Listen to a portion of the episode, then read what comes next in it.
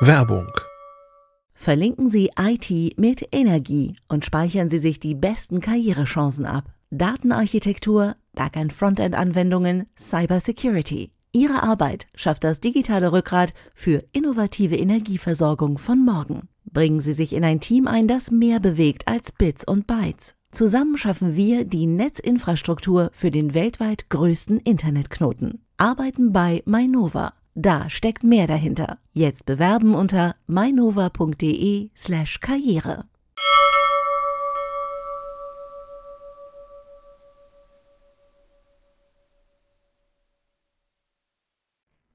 Hi, gleich bei CT Uplink ähm, reden wir über CPUs, wir reden über Hate Speech und wir reden über billige oder kostengünstige Tablets. Bis gleich.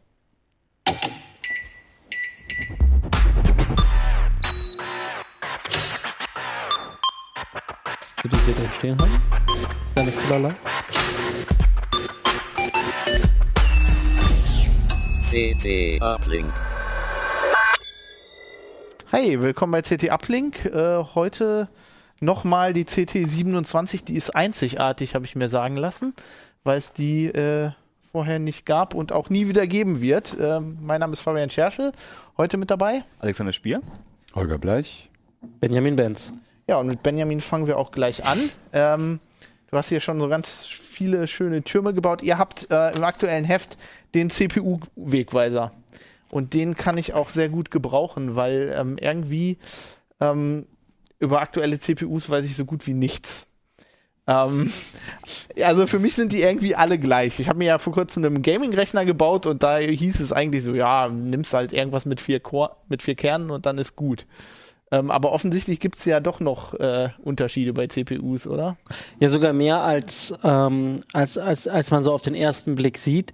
Die haben wir ja nicht nur gesagt, nehmen wir es mit vier Kernen, sondern wir haben ja schon auch die Familie genannt. Stimmt. Und nur weil was vier Kerne hat, das kann durchaus sein, dass ein Dual-Core den Quad-Core schlägt oder umgekehrt.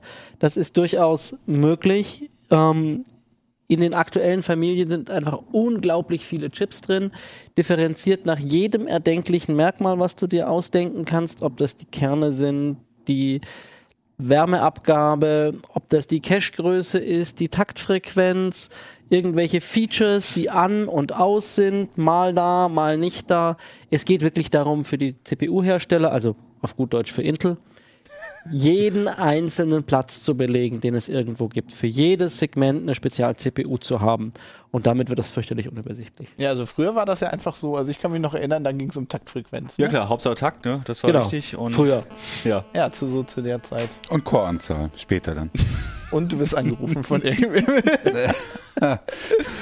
das ist ein Oldschool-Telefon. Ja, da kann ich mich noch dran erinnern. Also da sowas hier. Ja, das die guten war, alten. Also am schönsten war es, wo dann die, die ganzen Hitspotter weg waren und dann schön dann direkt auf den, den Kühler auf den Kern gelötet äh, äh, gepackt hat und natürlich ihn zerbrochen hat, weil es so doof war. Also ich meine, die, die, ähm, die Hauptfamilie heute bei Intel ist ja Core, ne? Also Genau. das ist die. Das ist, das ist Core und solange du dich innerhalb dieser großen Familie bewegst, da gibt es dann noch Generationen, die bringen halt in einem bestimmten Zyklus, normalerweise in einem bestimmten Zyklus neue Prozessoren raus. Jetzt haben, hat Intel gerade so ein bisschen die eigenen Zyklen durcheinander geworfen, aber die aktuelle Generation heißt Skylake und innerhalb der Familie Core und dann innerhalb einer Generation, da ist es dann relativ überschaubar und also da sind es dann nur noch 70 Prozessoren. So, ne, das ist ja super. Aber da sind Mobilprozessoren noch gar nicht eingeschlossen, ne? Doch, ich habe jetzt hier mal tatsächlich die alles, was Intel da hat, mobil und Desktop. Ich habe nur die Mhm. Desktop-Prozessoren mitgebracht, weil man nur die so schön aufstapeln kann. Nicht am Tisch wackeln. Aber ähm, die sind auch mitgezählt. Aha. Und das erklärt dann auch, warum es so viele gibt. Wenn man schaut, dass ähm, für deine Tablets, da hast du eine sehr begrenzte Akkulaufzeit, da Ja. darf ein Prozessor nicht besonders viel Strom verbrauchen. Und dafür muss man in Kauf nehmen, dass er langsam ist. Ja. Das beißt die Maus keinen Faden dran ab, von nichts kommt nichts. Das heißt, wenn ich keinen Strom verbrauchen darf, dann kann ich auch innerhalb der gleichen Technik nicht nur sehr begrenzt schnell rechnen. Das heißt, sie haben schon mal die ganze Familie durchgestaffelt in verschiedene Wattangaben. Und zwar muss man ein bisschen aufpassen, das ist nicht das, was der Prozessor dauerhaft braucht, sondern das ist das, was das Kühlsystem leisten kann. Also es ist sozusagen die Obergrenze dessen, heißer, also mehr Strom darfst du nicht verheizen, sonst glüht dir dein Gerät ab. Ähm, und alleine das, wenn du guckst, da gibt es einen Haufen Stufen dazwischen. Das ist also schon mal ein Großteil der. Und dann hat Intel parallel dazu noch seine Marketingbezeichnungen. Also ganz oben steht der Core i7 als sozusagen die, der High-End-Brand. Und dann kommt drunter der Core i5 und der Core i3. Und darunter wird es dann leider relativ chaotisch. Dann kommen Pentium und Celeron. Ja, ja, die gibt es noch. Und da gibt es unter dem gleichen Namen ganz verschiedene, ganz verschiedenes Innenleben. Es wird dann heillos kompliziert. Gemein ist es aber schon, dass ein Core i7 nur innerhalb der gleichen sozusagen Welt auch schneller ist als der Core i5. Also im Desktop, hier auf diesem Stapel, hat der Core i7 immer vier Kerne. Ein Mo Notebook Core i7 kann aber zwei Kerne haben. Und somit kann es durchaus sein, dass ein Desktop Core i5 schneller ist als ein Notebook Core i7. Das ist ganz absichtlich und bewusst. Also Das machen die schon, damit du noch einen Job hast, ne? Und so Artikel schreiben kannst. ganz ehrlich, ich glaube, es geht viel eher darum, dass ähm, jemand, der so einen Mediamarkt oder Saturn-Prospekt oder was auch immer zusammenstellen muss, da vorne schöne Sachen draufschreiben kann. Und das irgendwie sich total gut anhört. Denn die eigentlichen, wie schnell ein Prozessor ist, man kann das am Namen einschätzen, aber dafür musst du erstmal gucken, wo das steht. Erstmal ein Studium absolviert haben. Und es ist halt nicht Core i3, 5, 7, sondern es steckt irgendwo so etwas feiner in der Nummer drin. Was mache ich denn jetzt? Also, wenn ich nehme mal und ich baue mir jetzt einen Rechner, ähm, das kommt ja wahrscheinlich sehr auf den Einsatzzweck an. Ne? Ich meine, also die, die CPU ist ja schon so das Wichtigste. Die, die wird ja schon äh, bestimmen, wie schön schnell mein Rechner dann nachher läuft. Säße Martin jetzt hier würde er sagen, die Grafikkarte ist das Wichtigste, Ja, aber gut, ich aber sag, der Prozessor ist das Martin- Wichtigste. Der kann nächste Nein. Mal wieder über Grafikkarten reden. Genau. Nein, also das stimmt schon. Das ist ganz zentral und ganz wichtig, aber es kommt halt auch unglaublich darauf an, was du tun willst. Würde jetzt mal sagen, wenn du dir einen ganz klassischen Desktop-Rechner machen willst, damit spielen willst, bist du mit so einem Desktop Core i5 ohne Schnickschnack, lass dich gar nicht auf den ganzen hier das Stromsparmodell und das so und so einfach plain Vanilla Core i5 aktuelle Generation ohne irgendwelche Zusätze, bist du gut dabei. Und dann kannst du schauen, wenn du noch mehr Geld übrig hast, dann machst du daraus einen Core i7 und wenn du ein bisschen aufs Budget schauen musst, dass dir auf der anderen Seite auch nicht so auf absolute Performance ankommt oder dann gehst du halt eine Stufe zurück. So wäre jetzt mal die, die ganz banale. Und so in etwa haben wir es dir da auch erklärt und dann, dann geht es auch. Wenn du natürlich auf der anderen Seite fragst, was gibt es alles, dann wird es groß. Ja, was, äh, also, wo, wofür gibt es denn dann überhaupt noch Higher-End-Prozessoren? Also für Desktop-Geräte ja zum Beispiel. Mhm. Naja, wenn du zum Beispiel, denk mal an eine Workstation, denk daran, wie die ganzen Grafiken in, in der CT erscheinen, äh, gemacht werden. Die Aufmacher, die werden von Cinema 4D gerendert. Wenn du also solche Jobs hast, wo du wirklich rendern, wo du Rechenpower willst, dann brauchst du viele Kerne und die gibt es natürlich auch im Angebot. Und dann gibt es Systeme, wo ich auch zwei solche Prozessoren reinstecken kann, da geht schon was. Kann ich das nicht auf der Grafikkarte machen? Theoretisch. wenn du eine Software hast, die das tut. Da spreche ich mit dem Falschen. Nö, bitte Pragmatiker. Und es ist halt leider immer noch so, dass ähm, so alle Softwareentwickler dürfen mich jetzt hassen.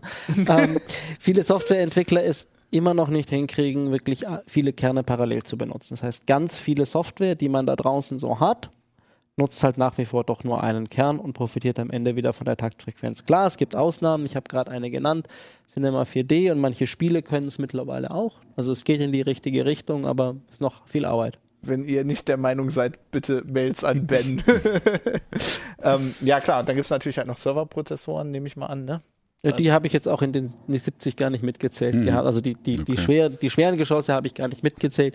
Die hängen aber von der Technik sowieso oder von der Generation eh eine ganze Menge hinterher. Mhm. Da hat Intel ein bisschen einen anderen Takt, also Takt sie, Takt sie auf, herauszubringen und kommen dann etwas später. Ich habe manchmal einfach das Gefühl, ähm, also so als Laie, ne, der sich damit nicht so beschäftigt, da tut sich gar nichts mehr bei Prozessoren. Also früher war das immer, es kam je, jede, alle paar Monate, jetzt haben wir wieder mehr, mehr Gigahertz und so. Ähm, aber das ist wahrscheinlich nicht so, ne? Das ist wahrscheinlich hat sich nur das Marketing geändert, oder? Da fragst du natürlich mit mir, bei mir den Falschen. Also Schon ich, ich, ich bin natürlich dafür da, nach den Details zu gucken. Also ganz klar, hast du jetzt so einen, was weiß ich, du hast in deinem Rechner einen Core i5 oder Core i7 aus der Vor- oder Vorvorgängergeneration. Also du hast jetzt irgendwie so ein Sandy Bridge, Ivy Bridge, Core i5 da drin. der wird tun und der wird dir auch noch zwei, drei Jahre Freude bereiten. Also sozusagen der, es ist nicht so, dass du jetzt da sitzt, oh, bitte gib mir die neue CPU, sei endlich fertig. Die Zeit ist wirklich vorbei. Wenn man ins Detail guckt, tut sich natürlich schon eine ganze Menge, aber es sind keine Quantensprünge mehr. Es Aber es ist viel Strom sparen und so auch eine Effizienz und Genau, Effizienz, Strom sparen. Dann kommen immer mal wieder neue Features dazu. Hallo Softwareentwickler, die müssen die natürlich auch erstmal verwenden. Also da bringt Intel einen neuen Befehlssatz heraus, der irgendwie bestimmte Rechenoperationen total schnell machen kann. Das würde aber heißen, man muss die Software auch dafür übersetzen. Dann läuft sie wieder auf anderen nicht oder man muss Binaries können, die das wiederum ausgleichen. Also vieles davon ist auch Pionierarbeit und die zahlt sich dann erst sehr viel später aus. Es tut sich schon was, aber es ist nicht. Quantensprünge sind anders. Also ich habe jetzt einen Skylake in meinem Arbeitsrechner und äh, das Einzige, was ich gemerkt habe, ist, dass die Grafiktreiber mit Linux noch nicht so super funktionieren. Welche? Kannst du, kannst du noch irgendwas zur Preisspanne sagen? Also äh, man Das kann ja bei Festplatten immer ganz gut rechnen, so Leistung pro, äh, äh, pro Euro. Wo würdest du sagen, ist das Preis-Leistungs-Verhältnis im Moment am besten, wenn du jetzt einen Desktop-PC zusammenbaust? Also schon der i5, ne? Wahrscheinlich. Genau, also der i5 ist so der, der Brot- und Buttermittel. Da kriegst du die meisten Rums für, fürs Euro, für einen Euro. Im Moment, ich habe die Preise gerade nicht ganz im Kopf. Könnt, ihr könnt ja mal nebenbei spicken, wo wir die, wo wir die einsortiert haben. Also so um die 200 Euro bist du Ist man dabei in der Skylake bist du, bist du gut dabei. Ähm, drunter geht es dann so, dass du anfängst, Features zu verlieren, die du vielleicht dann doch haben möchtest oder die an einigen Stellen dann doch nett wären. Also wie zum Beispiel Turbo Boost ist so etwas, dass der Kern, also ganz kurz der technische Ausflug, ähm, zwei oder drei Kerne schlafen und dann können die anderen dafür ein bisschen schneller rechnen. Mhm. Das ist so ein Feature, was man ganz gerne hat, gerade wenn man ältere Software noch viel einsetzt. Das weiß ich, wenn ich mal zu euch komme und will mal wieder einen neuen Rechner zusammenbauen, dann sagt ihr immer, nimm aber einen der Turbo Boost. Kann Genau. Ich, ohne dass ich jetzt wüsste, was es ist, aber Genau. Also, aber gut an. es geht im Prinzip darum, dass die ihr, ihr thermisches Budget, wie viel sie verheizen dürfen, verschieben können zwischen, wenn wenig, wenn viel Arbeit für einen Kern anliegt, dann kann der halt ein bisschen mehr ackern und die anderen gehen dafür schlafen. Das ist eine ganz da clever. geht es echt auch um die Wärmeentwicklung. Ne? Da geht es primär um die Mhm, Wärmeentwicklung. Also Wärmeentwicklung, Leistungsaufnahme, Strom. Ich wundere mich nur, weil du gesagt hast, du hast ja auch Prozessoren liegen, die fast 1000 Euro kosten. Was wären das für einer? Mm, Also die, das, das, also ich habe hier ein paar von den, von den dicken, fetten Prozessoren mitgebracht. Also so in, in, in dieser Liga hier, das sind die, das sind die, die RGR 2011 Prozessoren, also das ist die Plattform, die eigentlich für Workstations gedacht ist, die es aber auch in fetten Gaming-PCs gibt. Die werden dann schon richtig teuer. Da sind aber vor allem viele Kerne drin. Das heißt, auch da, da geht, ist nicht die maximale Taktfrequenz entscheidend, sondern da brauchst du schon auch Software, die die dann ausnutzen kann.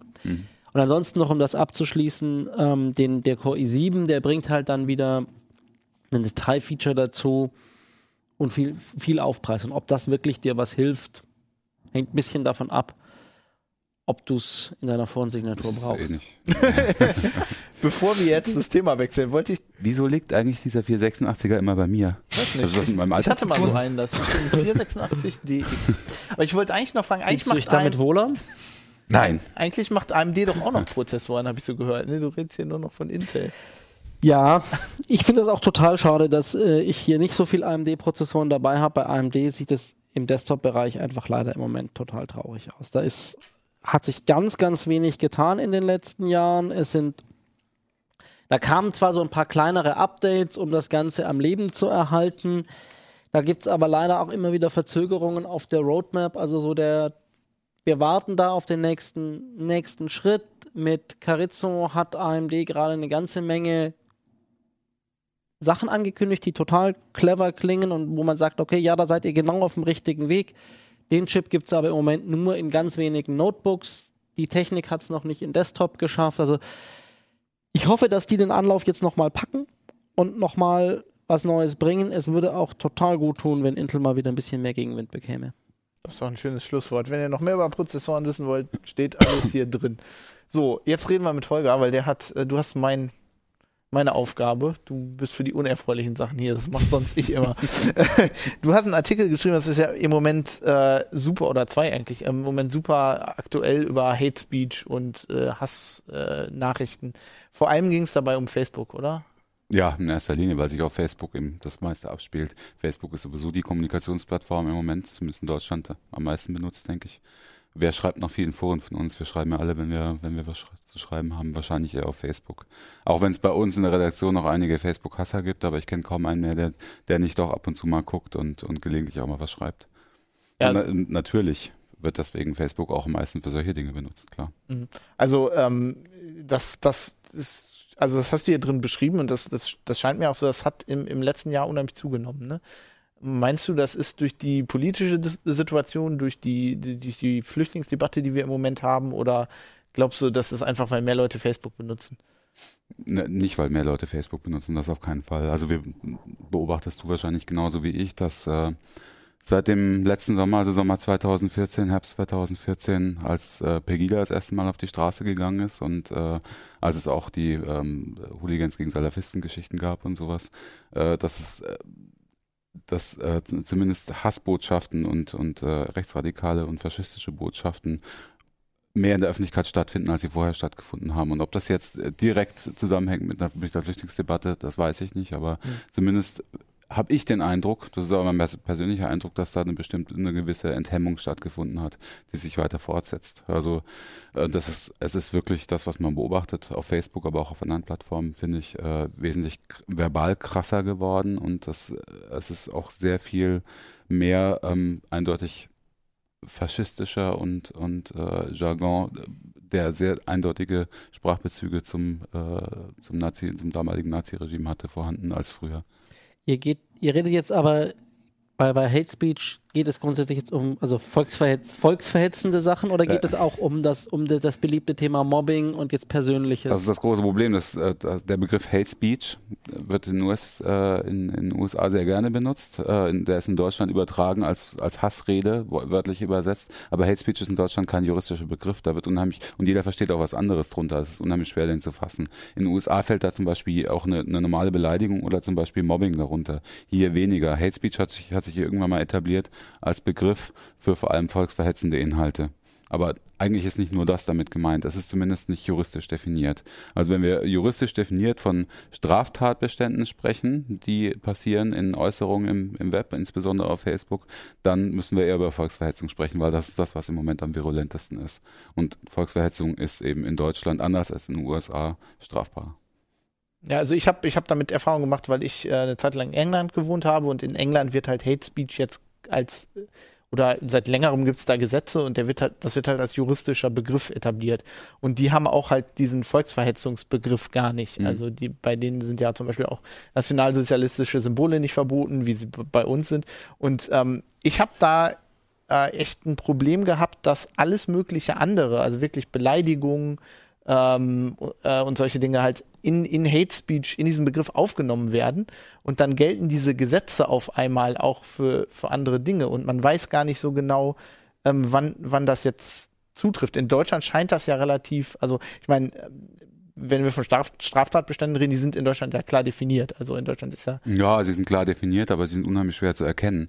Also ich möchte kein Facebook-Moderator sein oder ke- kein Facebook-Reviewer, der den ganzen Tag da sitzt und immer entscheiden muss, obwohl er vielleicht nicht der große juristische Experte ist, ist das jetzt ein Straftatbestand oder nicht. Und das ist ja das, wo die Rolle, in die die jetzt gerade reingedrängt werden. Ne? Die, es, gibt, es gab ja in dieser Woche hat eine Taskforce, die witzigerweise von der deutschen Politik ins Leben gerufen wurde, namentlich von äh, Bundesjustizminister Heiko Maas, ähm, äh, Facebook wirklich deutlich dahin gedrängt äh, und auch zu dem Versprechen gedrängt, dass äh, innerhalb von 24 Stunden alle Beiträge geprüft werden, die moniert werden.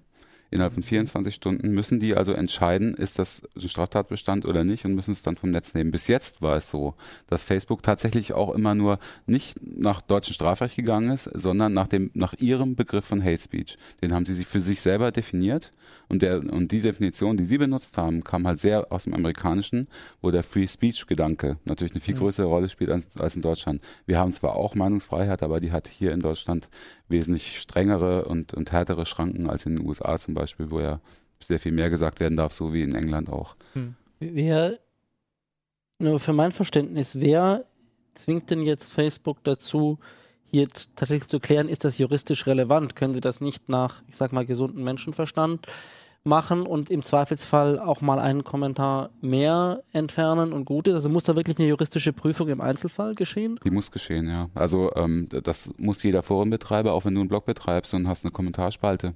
Und da schreibt jemand äh, eindeutig volksverhetzende Inhalte rein und du kriegst es zur Kenntnis gegeben, also es weist sich jemand darauf hin, dann musst du das unverzüglich vom Netz nehmen. Sonst kannst du dich auch der Beihilfe strafbar machen, zum Beispiel an der Verbreitung von solchen Inhalten. Das finde ich übrigens ein ganz großes Problem in Deutschland. Also das ist, ich bin wirklich, also ich bin eigentlich kein Facebook-Freund. Ich bin sehr, sehr selten auf der Seite von Facebook. Aber ich kann die Situation verstehen. Also wenn man sich überlegt, wie viele Postings da allein in Deutschland äh, jeden Tag äh, publiziert werden.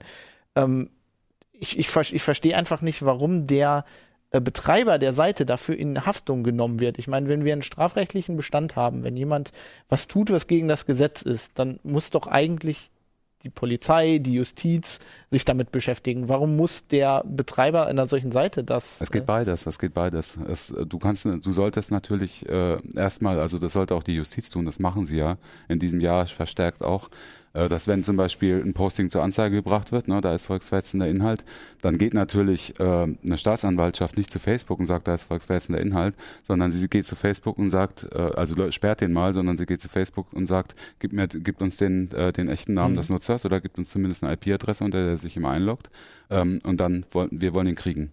Und da, also es wird schon versucht, dann wirklich der mhm. Täter äh, den Täter in Haftung zu nehmen und nicht etwa Facebook quasi als, als Helfer oder wie es im Zivilrecht immer so schön heißt, als Störer.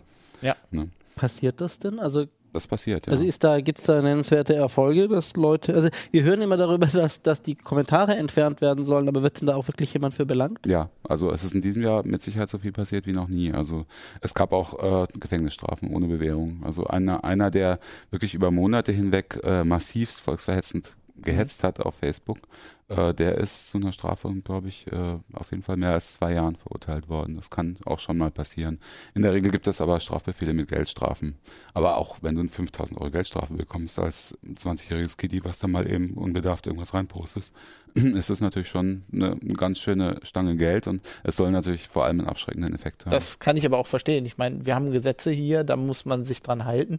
Ähm, was ich halt so, so, so schwierig finde, also ich persönlich denke, die Kommentare zu löschen bringt nicht viel. Also wenn ich jemanden habe, der irgendwie, sage ich jetzt mal, eine national, äh, eine, eine faschistoide Gesinnung hat, wenn ich dem seine Kommentare lösche, dann verstärke ich den in der Regel nur äh, in dem, was er tut. So habe ich das jedenfalls zur Kenntnis genommen. Also es, man sieht auch immer sehr viel Forderungen, ähm, das, das erwähnst du hier auch, ähm, dass, dass dann irgendwie ähm, diese, diese, also es gibt Seiten, die posten halt diese Kommentare äh, und äh, fordern dann dazu auf, die Arbeitgeber von den Leuten äh, davon in Kenntnis zu setzen. Und sowas. Ich persönlich weiß nicht, wie ihr das so seht, aber ich sehe das halt relativ kritisch, weil ich mir denke, wenn du dieser Person, wenn du die so bestrafst und die verliert dann ihren Job, ähm, dann bestärkst du die eher, glaube ich, in ihren Annahmen, als das. Aber das ist ja gerade das perfide an der ganzen momentanen Debatte. Also alles, es ist egal welche Gegenrede oder welchen welchen äh, Widerstand du diesen äh, dieser Hetze entgegenbringst, es wird immer das Argument wird dann immer umgedreht. Wenn Facebook anfängt, äh, jetzt wie sie es wahrscheinlich vorhaben, übrigens Google genau das gleiche, die haben sich auch selbst verpflichtet, auf YouTube äh, viel aktiver gegen mhm. gegen Kommentare vorzugehen, als sie es bis jetzt getan haben. Wenn du das tust, dann heißt es, dann kommt natürlich sofort der Ruf Zensur, Zensur, die Plattform mhm. zensiert. Oder noch schlimmer, ähm, dieser Diskussion habe ich mich jetzt äh, aufgrund des Artikels auch ein bisschen in, bei uns in den Artikelforen äh, ausgesetzt gesehen. Mit Recht, mit einem Recht finde ich, die Politik als Exekutive sollte sich vielleicht doch eher raushalten und ähm, wenn schon, dann sollte man vielleicht äh, an den Gesetzen drehen. Mhm. Aber die Politik sollte Facebook nicht vorschreiben, was Facebook zu tun hat. Das sehe ich eigentlich ähnlich. Also Facebook, also wenn es, es wenn es um strafbare Inhalte geht, dann ist die Justiz zuständig und nicht die Politik. Die Politik kann nicht einen Plattformbetreiber äh, Betreiber aus der Privatwirtschaft äh, in, irgendwie in die Ecke drängen, er muss jetzt irgendwie schneller agieren. Ich sie können das vielleicht einmal sagen, aber sie können nicht gleich eine ganze Taskforce initiieren, mhm. die dann, äh, die dann versucht, Facebook wirklich in so eine Ecke zu stellen, aus der sie nicht mehr rauskommen. Aber geht es nicht vor allem auch darum, bei de, im Moment hier das nicht US-Recht angewendet wird, sondern bei Sachen, die in deutscher Sprache von Leuten aus Deutschland geschehen, deutsches Recht angewendet wird. Also an der Stelle denke ich, kann man schon sagen, solange da Bürger dieses Landes untereinander kommunizieren, dann ist auch das lokale Recht anzuwenden. Natürlich, das, das muss auch so sein, aber trotzdem, wer, wer verfolgt dieses Recht oder wer, wer stellt dieses Recht sicher? Und das, das, ist, äh, das sind die Strafverfolgungsbehörden und das ist nicht etwa äh, just, der, der Bundesjustizminister. Also Facebook hat ja auch schon Anstrengungen unternommen. Also sie sind zum Beispiel äh, zwar auch unter gewissem Druck, aber sie sind immerhin der, der freiwilligen Selbstkontrolle Multimedia-Anbieter beigetreten und äh, lassen sich von denen und die, die ganzen Reviewer, deutschen Reviewer von Facebook, lassen sich jetzt schulen, was deutsches Recht angeht, damit sie das besser verstehen. Weil Facebook hat ja irgendwann auch offen zugegeben, also unsere Definition war immer von äh, zum Beispiel von Androhung von Gewalt ne, äh, in Postings die, die muss schon sehr, sehr konkret sein. Ne? Also da muss schon drin stehen, ich gehe jetzt morgen um 12 ins Flüchtlingsheim äh, XXX, äh, Flüchtlingsunterkunft, in die Flüchtlingsunterkunft XXX und bringe den und den Flüchtling. Und wenn da nur steht, äh, ich zünde ein Flüchtlingswohnheim an, dann ist es keine, ist es keine äh, Ankündigung von Gewalt. Nach Facebook. Nach Facebook-Auffassung. Das ist natürlich nicht mit deutschem Strafrecht kompatibel, teilweise, äh, deren Auffassung. Äh, und da findet jetzt gerade eine Angleichung statt. Das Problem ist halt einfach, dass Facebook sich auch wirklich in vielen Dingen weigert, dass so genauso wie andere US-amerikanische Anbieter auch sich dem deutschen Recht zu unterwerfen. Das gleiche gilt ja auch beim, beim Thema Datenschutz. Ich kann das aber auch zum Teil verstehen. Also ich, ich sehe da auch die rechtliche Lage ein bisschen als Problem. Ich glaube, also ich glaube, die, die Diskussion im Internet, die läuft einfach auf einem anderen Level, als wenn wir uns jetzt zusammen irgendwo in der Kneipe treffen. Da, passt, da werden viel öfter krassere Dinge gesagt, die aber, ich bin der Meinung, ganz oft gar nicht so gemeint sind. Und ich glaube. Hm. Es gibt, es gibt ein großes Problem und das sehe ich, sehe ich wirklich als, als fatal an. Facebook hat Algorithmen, ähm, die dafür sorgen, dass du irgendwann mal nur noch das siehst, was dir gefällt. Mhm. Sprich, das bezieht sich auch auf politische Strömungen, auf politische Richtungen. Wenn du dich lange genug irgendwie unterhältst und äh, mit Leuten, die eine bestimmte vorgefertigte Meinung haben, kriegst du irgendwann tatsächlich in deiner Timeline auch nur noch solche Beiträge zu sehen. Und ähm, dieses Phänomen haben wir auch versucht, in dem Artikel zu beschreiben. Äh, du kommst irgendwann äh, in so eine Rassistenblase quasi. Mhm. Du kommst, du kommst da gar nicht mehr raus. Irgendwann denkst du, du bist in der absoluten, du bist total in der Mehrheit. Ne? Also Ja. Das, äh, hoch, äh, äh, alle Das- um mich das rum find sind so. Und genau das Gleiche ist, wenn du dich, das kannst du analog sehen, wenn du dich in, in, in Dresden unter 15.000 Leuten in der Mitte bewegst Mhm. und siehst um dich rum lauter Pegida-Anhänger, dann denkst du irgendwann, ja, hier, wir jetzt, So. wir marschieren hier, wir sind jetzt die Mehrheit. Und das finde ich eigentlich aber ein grundsätzlich ein ganz anderes Problem bei Facebook. Also das ist einer der Gründe, warum ich Facebook als Informationsquelle unheimlich ungeeignet finde, Ja. weil du dich immer, also mal, mal ganz lapidar, also ähm, wenn du da den falschen Leuten folgst, dann landest du ganz schnell in einer Elternblase. Also ich zum Beispiel habe keine Kinder, aber ich folge unheimlich vielen Freunden, die jetzt alle Kinder haben und Ja. ich kriege nur noch Kinderposts. Äh, Irgendwas über Kinder, über Schnuller, über Nuckeldecken, die ich gar nicht wissen will. Also Ding? Nee, und ähm, also das ist genau so, also das ist genau dieses Problem. Ja, aber es gibt halt, diese These wird dann auch noch fortgesetzt. Ne? Und Irgendwann ist- will ist ich dann nicht- auch ist nicht Kinder ganz haben. von, Ist nicht ganz von der Hand zu weisen. Wenn du merkst, oder wenn du, wenn Facebook dir suggeriert, es gibt ja so viele Leute, die so denken wie ich, ich bin offensichtlich in der Mehrheit, dann fallen natürlich auch Hemmsch äh, Hemmschwellen. Mhm. Und die extremere Position ist dann, Facebook sorgt direkt dafür, dass es mehr, mehr Gewalt gegen Flüchtlinge und Flüchtlingswohnheime in Deutschland gibt.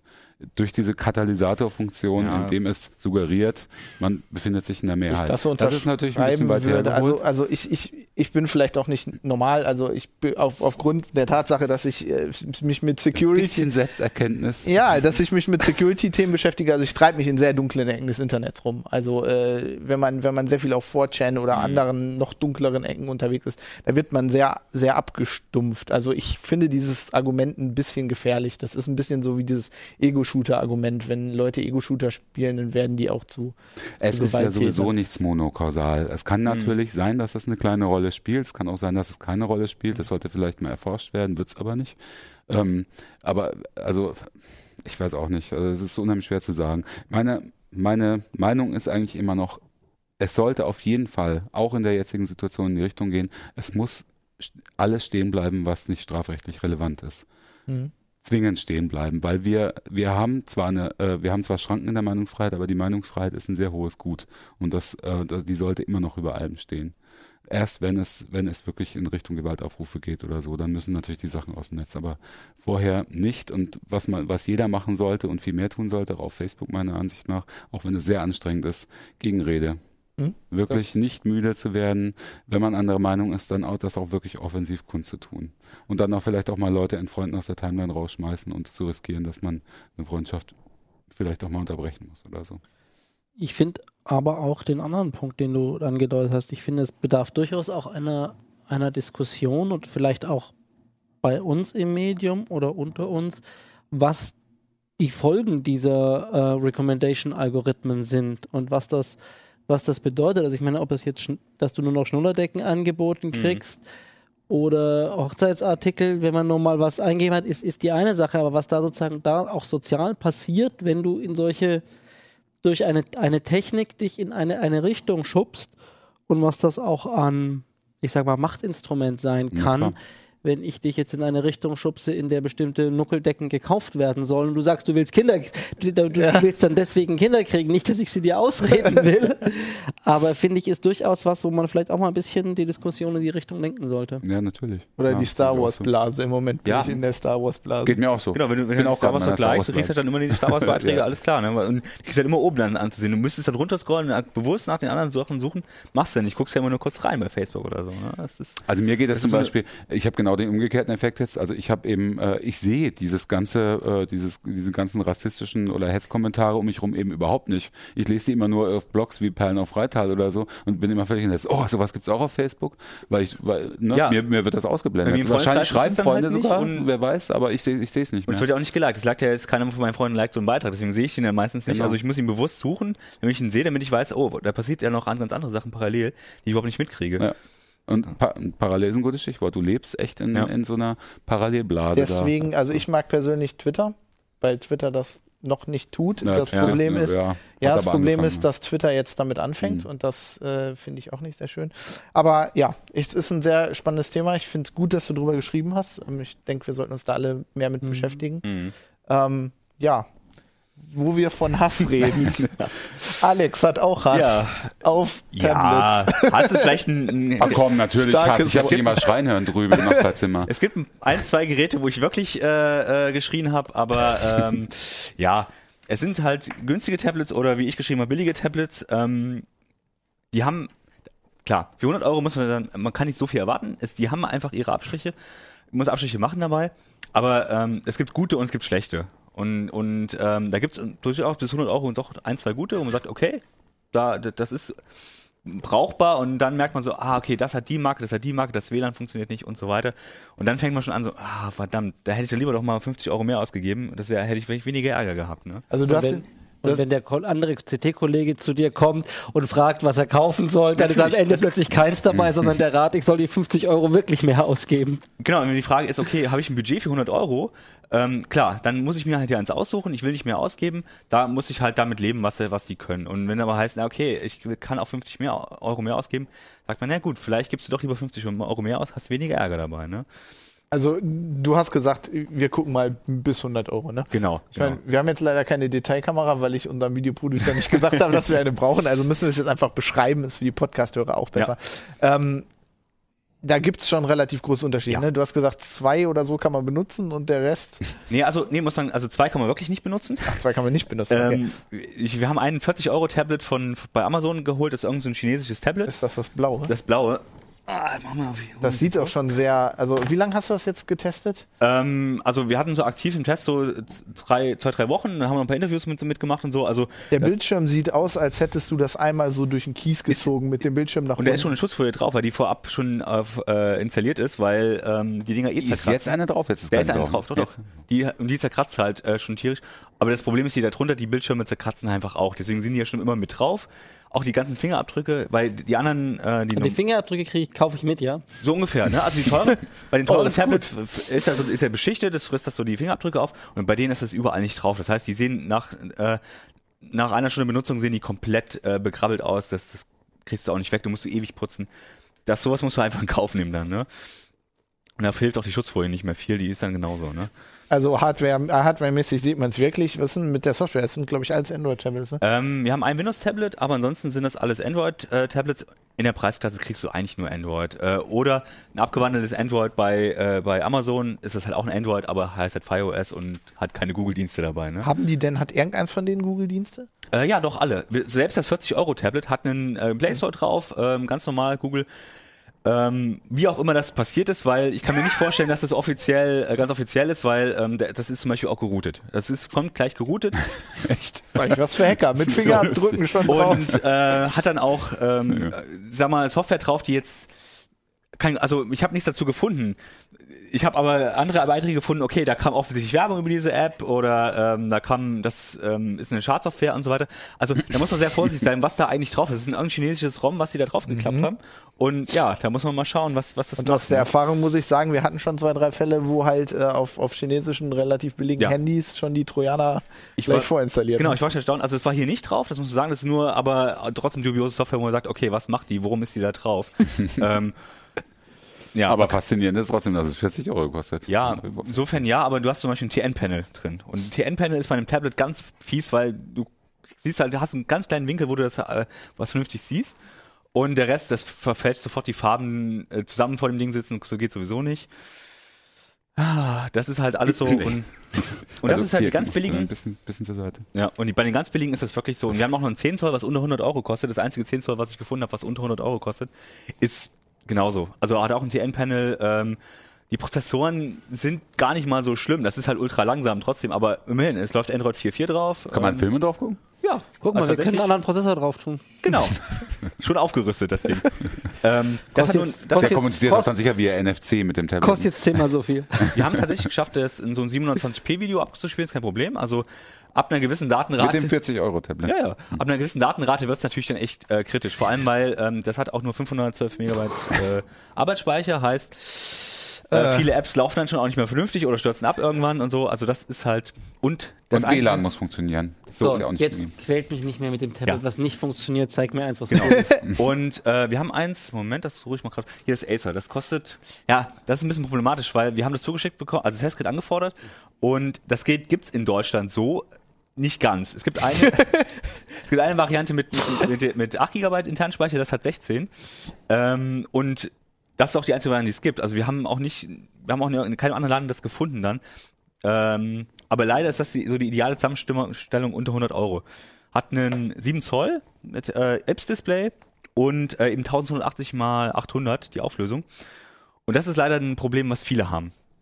Weil ähm, die haben einen Bildschirm, der 1024 mal 600 ähm, misst, äh, Auflösung 1024 mal 600 hat, aber ähm, 16 zu 9 Display und das passt halt nicht zueinander und die bauen halt knallhart ein 16 zu 9 Seitenverhältnis, aber die Auflösung passt nicht dazu, das heißt, die Inhalte verzerren.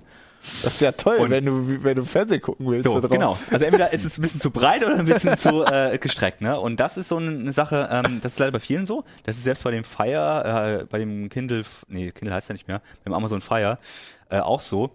Wo man dann natürlich sagt, okay, das sind so Geräte so 50 bis 70 bis 80 Euro. Amazon Fire, aber das Amazon Fire ist doch wirklich ein, ein äh, Videoabspielgerät. Ja. Ja. Die werben, das, die werben das mit einem wunderhübschen Display. Die werben das wirklich mit einem wunderhübschen Display und dann siehst du, und dann guckst du da drauf, okay, dass es pixelig ist, okay, in der Preisklasse kann man damit leben. Auch die Farben sind auch okay. Aber es verzerrt halt. Und wenn man, ich habe am Anfang erst gedacht, ich kann es nicht glauben. Hä, das passt doch irgendwie nicht. Ich habe gedreht und so. Aber Nee, die wir kaufen es doch echt als Prime-Abspielgerät.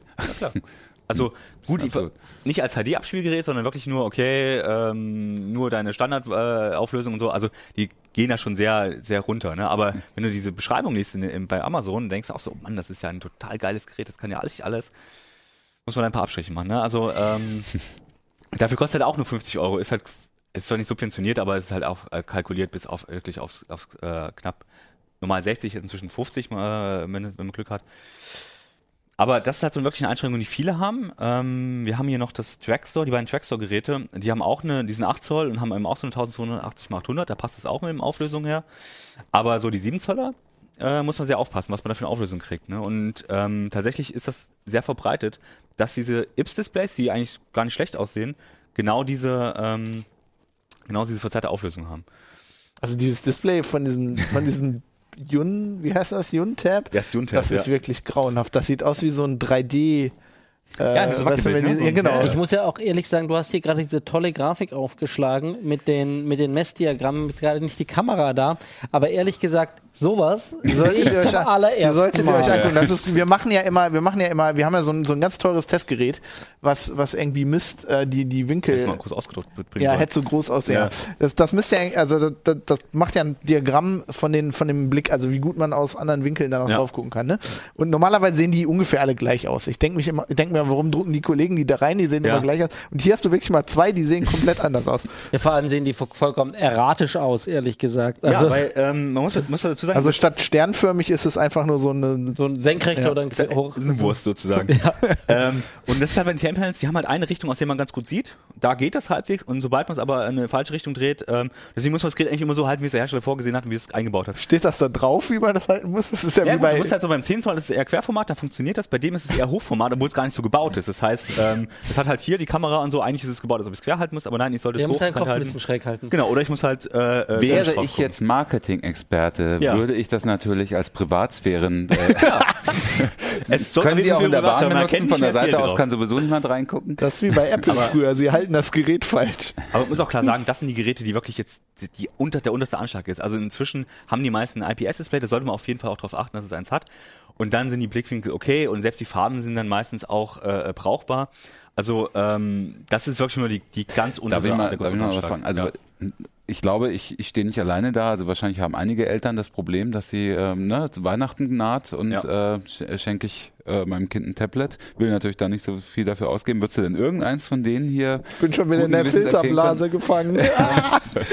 ja, also, Also, ähm, ne, worauf man auch ein bisschen spielen kann. Müssen ja nicht die, die Genau. allerneuesten Spiele Also sein. aber- die, die haben alle eigentlich die gleichen Chips. Die haben so einen MediaTek-Chip äh, drin mit vier, mit vier Kernen. Der reicht so aus für, die, für Surfen. Der ist natürlich, okay, ist, manchmal ist, es hängt so ein bisschen, aber eigentlich reicht es aus. Gigabyte Arbeitsspeicher, vier Kerne, MediaTek-Prozessor, läuft. Ähm, Spiel, selbst Spiele, wir haben Asphalt 8 zum Beispiel, also es ist re- das ist so doch relativ anspruchsvoll schon, läuft auch drauf. Ähm, vielleicht nicht in der höchsten, höchsten Detailstufe, aber es läuft. Und weil auch die Android-Apps alle so ausgelegt sind, weil natürlich die, die Masse der Geräte einfach auch nicht viel mehr kann. Die sind jetzt auf so ein bisschen unter dem Niveau von dem ersten Nexus 7. Ne? Also das war dann damals so der, der Preiskrach für 200. Die sind jetzt äh, 70 Euro und bringen ungefähr dieselbe Leistung. Ne? Man hat ein paar mehr Abstriche, die man machen muss, aber äh, insgesamt so auf dem Niveau bewegt sich das. ah, ich finde es schon erstaunlich, wie günstig das ist. Ähm, ja, und wie gesagt, wenn, der Dis wenn das Display nicht wäre und das andere ist halt das WLAN. Wir haben leider festgestellt, dass bei vielen Geräten, also gerade bei den Billiggeräten, das, ah, das sehr, sehr ähm, schwach, also der Empfang relativ schwach ist oder es äh, einfach abbricht. Also wir haben ein Gerät, man konnte kleine Datei, äh, Pakete liefen, aber also surfen ging, aber sobald man ein Update runtergeladen hat, hat er so irgendwann einfach zugemacht, ging nicht mehr, muss das Gerät neu starten, dann lief's wieder. Und das solche Sachen ist natürlich ja, und, das spart man sich halt, wenn man mal, wenn man 50 mehr Euro mehr ausgibt ähm, und halt so ein 150 Euro Gerät, da ist leider im Moment sehr wenig zu haben, weil entweder gehen die auf sehr billig oder dann schon 200, 300 Euro, ne? das muss man leider auch sagen. Aber ähm, das Telekom Puls zum Beispiel, das kostet regulär 150 ähm, hier, und kriegt man halt subventioniert. Für 50 Euro muss man halt auch 50 Euro im Monat quasi für den Vertrag bezahlen, aber man kriegt es halt auch für 50 Euro bei der Telekom ähm, oder regulär für 150 und das merkt eben den Unterschied. 8 Zoll, das, der Prozessor ist auch relativ okay. Sieht aber auch ganz schick aus. Und die Laufzeiten sind auch okay, das ist nämlich auch so eine Sache. Mm, muss man eben sagen, ähm, es gibt ein paar, die haben eine ziemlich miese Laufzeit, einfach, obwohl sie eigentlich einen sp- sparsamen Prozessor drin haben. Die sind wahrscheinlich nicht so gut optimiert, nehme ich mal an. Ne? Genau, also das sind einfach, Sag mal, was du mit einer miesen Laufzeit meinst. Ich kenne die von Ähm. meinem iPad, was ich äh, alle paar Tage, wenn es überhaupt hochkommt, ans Ladegerät ja, ja, es hänge. kommt darauf an, wie viel du es pro Tag ja, nutzt. Ne? also ich sag mal so, ähm, Bei Netflix musst du öfter. Wenn du. Genau. Aber wenn, wenn, man- wenn man sagt, also klar, wenn du gleichzeitig äh, Videostream, also Videostreaming kostet halt enorm viel, weil du halt gleichzeitig Daten runterlädst und, und das Video abspielst. Aber äh, allein Video abspielen, wenn nur das Video alleine, auch was lokal ist, nach zwei, drei Stunden, also nachdem zwei, drei Stunden das äh, Gerät aus ist und haben wir einige Geräte dabei, dann ist es schon echt schwach. Und die besten Geräte haben so sechs Stunden, fünf bis sechs Stunden Video schauen. Video schauen. Und so ein High-End-Gerät, naja, schafft halt ähm, je nachdem neun, elf, manchmal zwölf Stunden so in dem Dreh. Ne? Und das merkst du halt schon den Unterschied. Das liegt halt natürlich an der an der billigen Technik. Ich meine, die Akkus sind nicht so dicht wie bei den High-Ends und so. Und der Chip ist natürlich auch nicht super sparsam äh, im Standby. Aber hier zum Beispiel, das unser liebes äh, China-Tablet hat halt, äh, das war nach zwei Stunden aus. Und im Standby hat es zwei Tage gehalten. Also komplett aus, hat nur da gelegen, zwar nach zwei Tagen war es halt leer. Ja, solche Sachen, ähm, da muss man ein bisschen, auch ein bisschen schauen, auch gerade auch was so die Bewertung angeht, ähm, was andere für Erfahrungen mitgesammelt haben, weil viele Probleme tauchen so erst im Laufe der Zeit auf. Das hat sogar zwei Kameras. Ja klar, die sind super mies. also, aber, Was steht auf der Aber es Liste? sind zwei. aber, aber sie haben wirklich in jedem Gerät gibt es zwei Kameras, einfach weil es totaler Standard ist, haben die halt auch da zwei Kameras. Obwohl, nein, hier stimmt, hier hat das Ding hat keine Kameras, hat nur vorne eine Kamera, aber mindestens eine hat auf jeden Fall, aber eigentlich haben alle zwei Kameras. Ne? Und das ist halt so ein bisschen schade, weil, weil das halt so irgendwie so auf Standard getrimmt ist, aber man kriegt das nicht, was man da erwartet. Und deswegen, ähm, hier das Traxxer zum Beispiel ist eigentlich ganz gut. Ähm, mit dem 8 Zoll hat sogar vorne Lautsprecher, das Display ist gut. Hat halt leider auch so eine Sache, okay, das hat so einen Intel-Prozessor drin, also den Intel Atom. Und der ist sogar ein bisschen schneller. Das ist eigentlich ganz cool. Du kriegst für 100 Euro, 100 unter, unter, unter 100 Euro. ist ein ziemlich äh, fieser Satz. Jedenfalls, das, das ist eigentlich ganz gut. Leider hat es dann eben so ein paar Macken mit der Akkulaufzeit oder äh, das eine hat mit dem WLAN ein paar Probleme, das die Android-Version. Das ist halt immer so eine Sache, die, wenn das Ding 20 Euro mehr gekostet hätte, da wird zwar keiner mehr drauf achten, aber dann wäre es gut gewesen. So ist es jetzt so, hm, man hat an Ecken gespart, die vielleicht, äh, wo man halt vielleicht ein bisschen mehr Rette reinstecken sollen. Ne? Ich sehe schon, du verkaufst deinen Artikel mit der Ja. großen Tabelle, wo das alles drin steht, sehr gut. Ja. ähm, ja gut, klar, also ähm, Kommt drauf an, was man will, ne? Kommt drauf an, was man will und äh, wenn man weiß, man lässt sich darauf ein, zum Surfen, wenn ich das neben der Couch liegen lassen habe und einfach mal surfen will, reicht das. Dann lese ich einfach mal kurz was nach, legst du hin, ist okay. Und da- dafür reicht das auch. Man darf halt nicht erwarten, dass man jetzt so ein super High-End-Tablet wie ein, ein iPhone, iPad bekommt oder so. Ne? Davon Aber- kann man jedes, in, an jeden Raum, an jeden Stuhl, den man hat, eins Ja. hinlegen. Ja, oder auch für Kinder, wie gesagt, für Kinder ist das eigentlich auch eine, Auch eine auf deinen neuen ähm, Hochstuhl. Investition.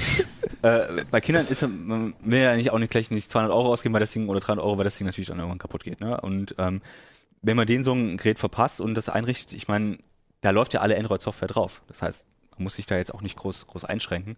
Ähm, dann ist so ein Gerät, was für 70, 80 Euro äh, ist, wie gesagt, abgesehen jetzt mal vom Display, aber wie zum Beispiel das Akkus hier sogar eine Metallrückseite und solche Sachen. Ne? Also die sind auch nicht, nicht mehr, die super Billiggeräte sind es ja nicht mehr. Ne? Es ist einfach ähm, nur, man muss halt wissen, worauf man sich einlässt. Ne? Und das ist halt, steht dann auch im Artikel drin, ne?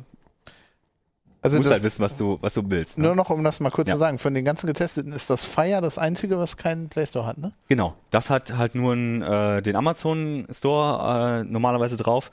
Ähm, es gibt tatsächlich jetzt eine Möglichkeit, den, den Play Store auf diesem Gerät nachzurüsten. Bei anderen Amazon-Tablets ging das bisher nicht. Bei dem kann man es jetzt äh, so über Umwege draufpacken, wobei natürlich mit jedem Update äh, da auch äh, Amazon wieder dazwischen funken kann. Deswegen ähm, man darf sich nicht darauf verlassen, dass das geht. Ähm, zumal auch die Play-Dienste teilweise fehlen und dann die Apps das brauchen und so. Und das solche Sachen, also man darf nicht, das ist zwar ein Android-Gerät und da laufen Android-Apps drauf, aber es ist nicht so einfach, dann ähm, alle Apps drauf zu kriegen, das muss man auch so sagen.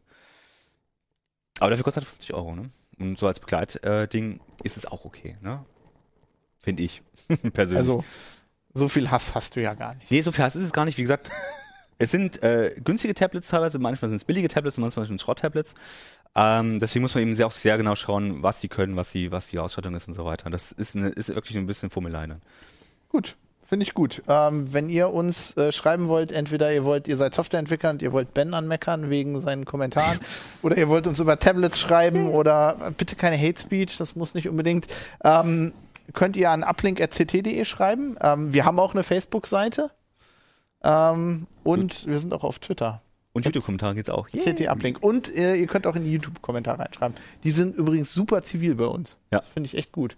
Wir haben, Kann- Jetzt wir haben. Leser, Wir haben echt gute Leser. Ja, okay, natürlich. nette. Zuschauer, Ja. Gut, dann sehen wir uns äh, das nächste Mal wieder. Ich glaube, dann wird es weihnachtlich. Äh, obwohl ich gar nicht weiß, ob Weihnachten dieses Jahr stattfindet, nach dem ganzen Star Wars-Zeug.